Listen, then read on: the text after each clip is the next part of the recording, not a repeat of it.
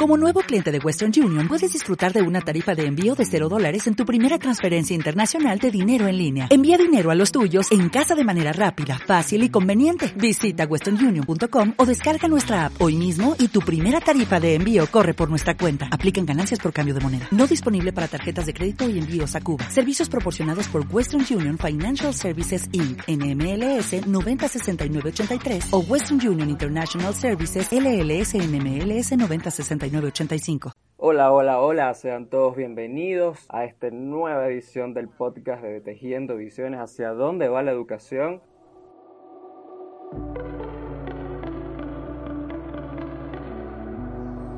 Por aquí se encuentra Israel. Por aquí Fidel. Y Giselle. Estamos súper contentos de que nos acompañen en esta segunda edición del podcast.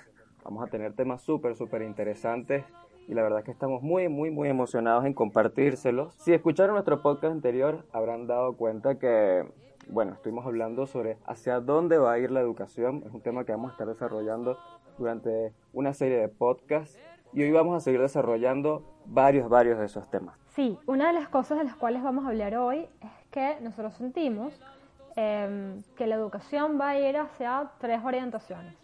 La primera es hacia un desarrollo más holístico del niño. La segunda es hacia también resguardar o cuidar el futuro de la humanidad. Y la tercera, a cuidar el futuro del planeta como tal. Entonces, en este, en este segundo episodio del podcast vamos a hablar sobre la primera orientación. Y empezamos, entonces, eh, vamos a compartirles un poco qué sentimos nosotros que es esto de potenciar el desarrollo holístico del niño, ¿qué es eso de holístico? Porque es algo que quizás hemos escuchado hablar o que hemos escuchado la palabra, que por allí últimamente con, todo el crecimiento espiritual ha salido, pero ¿qué es?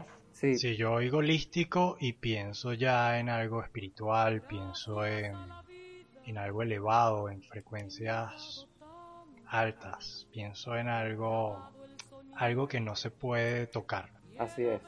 De hecho, bueno, la palabra holístico viene del griego holos, significa totalidad o todo, lo, o todo básicamente, y se diferencia también con respecto a la palabra integral, porque la, lo que es integral es básicamente la suma de las partes.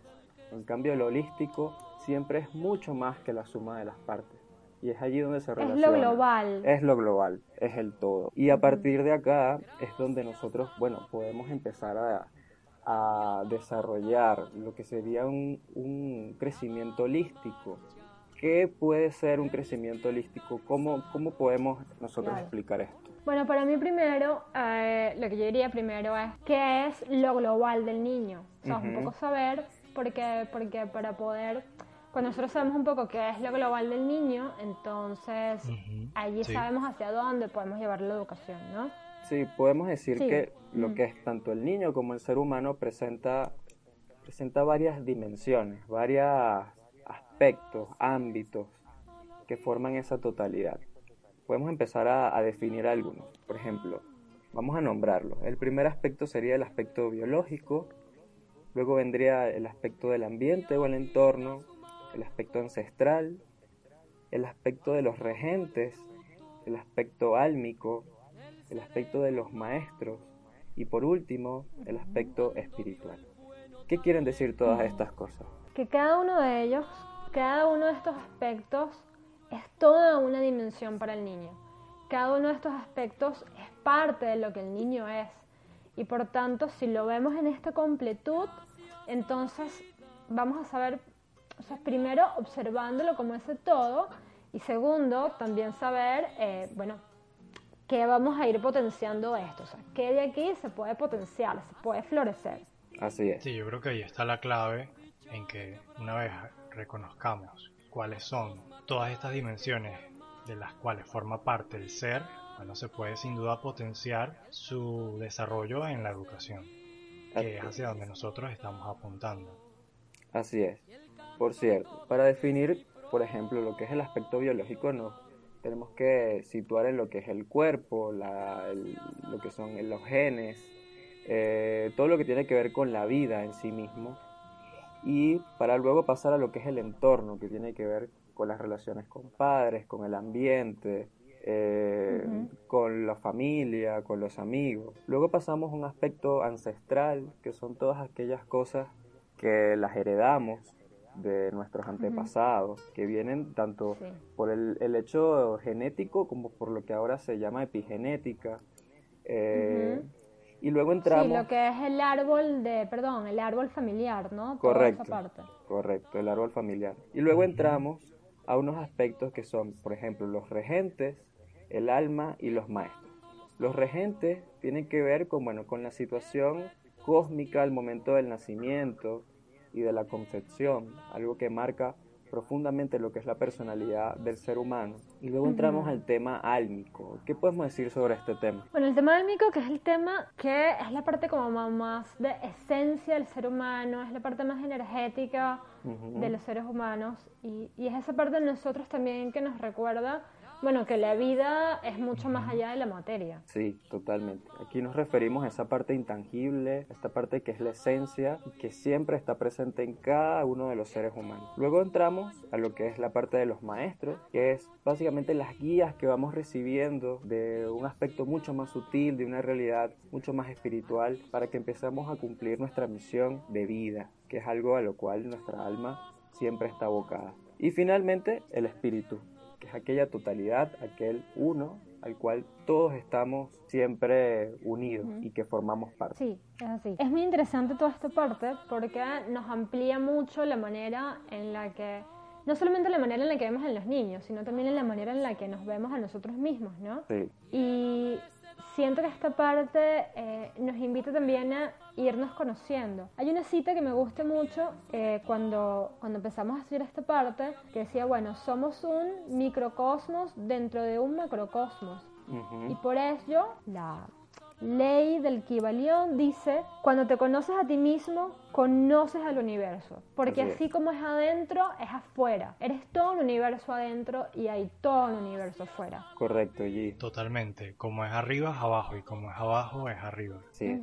La ley de la correspondencia. Sí, esto es algo fundamental que para Tejiendo Visiones es, es parte de lo que nosotros concebimos como la vida, como el ser, y que cada niño está por supuesto, dentro de esta concepción. Por lo tanto, nosotros pensamos que uno de los aspectos a desarrollar, o varios de los aspectos a desarrollar por parte de la educación, tienen que ver con esto. Y en realidad se, se puede mencionar en los siguientes aspectos. El aspecto físico, el aspecto emocional, el aspecto mental, el aspecto intuitivo, y el aspecto social. El físico, emocional y mental tendrán que ver mucho con la parte biológica y del entorno, el aspecto intuitivo tendrá que ver con el tema álmico y el social tendrá que ver con la relación con todos los seres vivos con la cual estamos conviviendo en este ecosistema. Y ahora, la gran pregunta. Ustedes, bueno, a ver, los que nos escuchan, ¿ustedes creen que existan métodos o movimientos educativos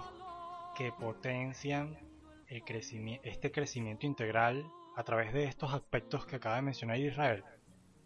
Pues nosotros le tenemos la respuesta y es que sí, hay muchísimo, hay demasiado. Sí. porque generalmente la mayoría de los colegios, ¿no? Vamos como, bueno, a darle información para el aspecto cognitivo del niño, el aspecto de su inteligencia, ¿no? Sí. Pero, ¿qué tanto en los colegios les estamos enseñando o potenciando su parte emocional, su parte corporal, su parte intuitiva o su parte social? sí. Fidel tiene uno que es su preferido, que ya lo va a nombrar, va a nombrar ese ejemplo. El preferido de Fidel. Bueno, antes de nombrarlo vamos a hacer como una antesala. Eh, a ver, lo que quería decirles es que hay muchas personas que ya comenzaron a plantearse todo, todo esto, ¿verdad? de cuáles son las dimensiones que afectan al ser humano y cómo orientar una educación que potencie el crecimiento de estas dimensiones. Y eso es algo muy positivo porque han surgido muchísimas. Y a grandes rasgos les queremos dar ejemplos muy básicos, muy simples de qué es lo que están haciendo. Sin embargo, sabemos que hay muchísimas más Y nosotros, como a través de toda esta investigación que estamos haciendo, nos dimos cuenta que puede surgir una nueva que eh, se base en, en, la unión de muchas de las dinámicas, de muchos de los, eh, de muchas de las herramientas que utilizan estas que les vamos a nombrar. Claro que sí. Surgiendo un nuevo mega movimiento educativo y hacia allá sentimos que es hacia donde vamos. Entonces, por ejemplo, a ver, Waldorf, que, la creó Rudolf Steiner en 1918, en una época en donde había, eh, donde estaban saliendo de la Primera Guerra Mundial y había una depresión social. entonces, en ese momento surge un nuevo método educativo que, por ejemplo, él, él propone que los niños creen sus propios juguetes a partir de su propia intuición, de su propia creatividad,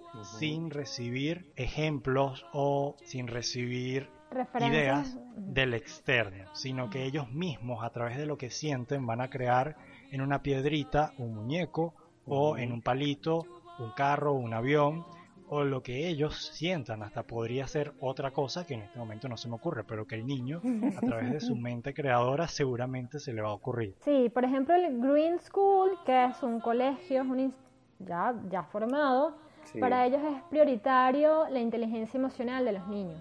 Por eso ellos a los niños les dan clases de meditación, clases de empatía, clases de gestionar sus propias emociones, ¿no? ¿Qué les parece eso? Impresionante. Increíble. Sí. Eso también sucede, por ejemplo, en el modelo de Finlandia, en el modelo también danés, donde se le dan clases de empatía a los niños, clases de inteligencia emocional, pero también, por ejemplo, en el aspecto de la relación con, con la sociedad, eh, la escuela libre, que es un modelo que se creó también hace unos 50, 60 años atrás, pone mucho esto en énfasis. Entonces, cualquier decisión que se vaya a tomar en conjunto está sometido en una asamblea. Eso es algo que fomenta, por supuesto, lo que es la libertad de expresión, el, pensamiento crítico y un montón de cosas que nos ayudan a que el niño desde pequeño vaya desarrollando esas aptitudes para ir eh, haciendo sociedad, haciendo también comunidad. Y se reconozca como parte del entorno. Sí, ahí ninguna decisión es tomada por una autoridad, digamos, única, sino que se toma entre todos, con un consenso. Esto de la inteligencia es muy interesante y les tengo que mencionar que decía Howard Gardner, un psicólogo, investigador y profesor de Harvard, que creó la teoría de inteligencias múltiples, que la educación, que trata a todos de la misma forma, es la más injusta que puede existir. Y, para su información, eh, de todos los que nos escuchan, hay un nuevo movimiento educativo que se llama BAPNE, que lo que busca a través es que a través de movimientos rítmicos corporales estimular todas las inteligencias que el ser humano trae en sí. Esto es súper, súper genial y me parece que es un gran ejercicio que todas las escuelas deberían tener. Sí, totalmente. Y de hecho, bueno, estas son algunas de las muchísimas herramientas que vamos a estar compartiéndoles que tienen que ver con esta nueva educación, que la pueden aplicar en casa, en sus hogares, con sus niños, que también se pueden empezar a aplicar en las escuelas y que por supuesto abre todo un nuevo camino para que la educación del ser humano esté basado en un desarrollo holístico, integral de todo el ser. Hay una cita que, que me gustaría compartir, es una cita de un profesor de una escuela libre en Barcelona y en España, y yo creo que nos puede ayudar a hacer estas reflexiones un poco más profunda. Él menciona, ¿no?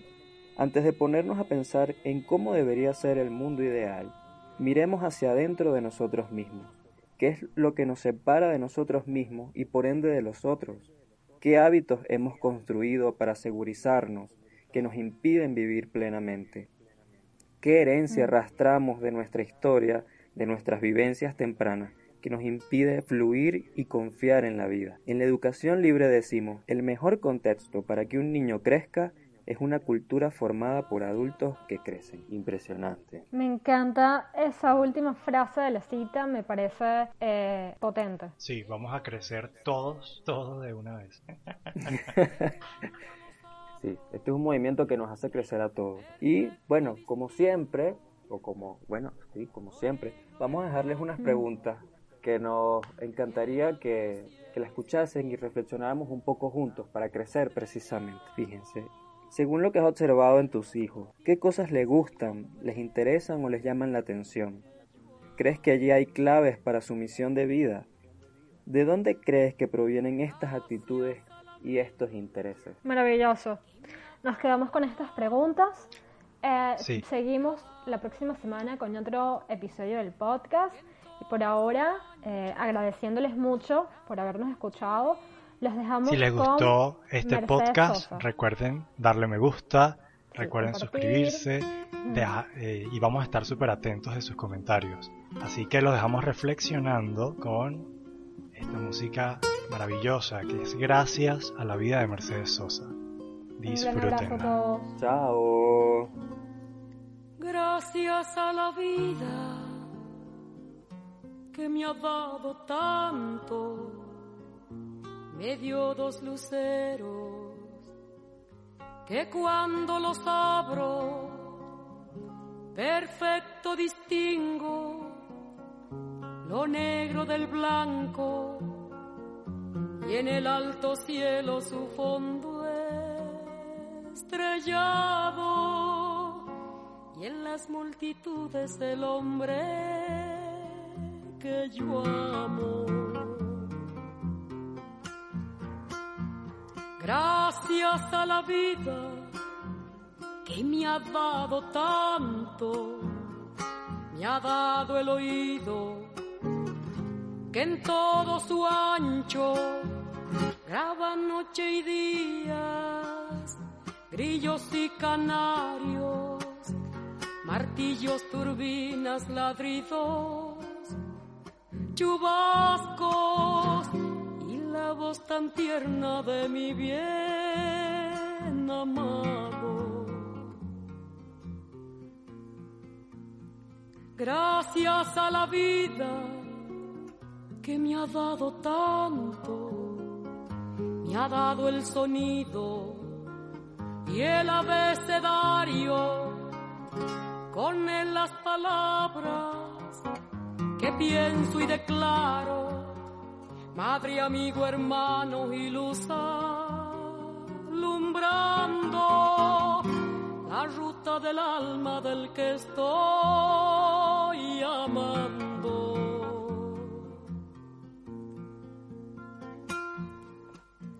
Gracias a la vida que me ha dado tanto, me ha dado la marcha de mis pies cansados, con ellos anduve ciudades y charcos, playas y desiertos, montañas y llanos, y la casa tuya, tu calle y tu patio.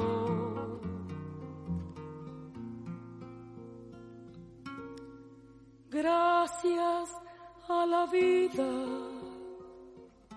que me ha dado tanto, me dio el corazón que agita su marco. Cuando miro el fruto del cerebro humano, cuando miro el bueno tan lejos del malo de tus ojos claros. Gracias a la vida que me ha dado tanto, me ha dado la risa y me ha dado el llanto. Así yo distingo dicha de quebranto los dos materiales que forman mi canto y el canto de ustedes que es el mismo canto y el canto de todos que es mi propio canto. Gracias a la vida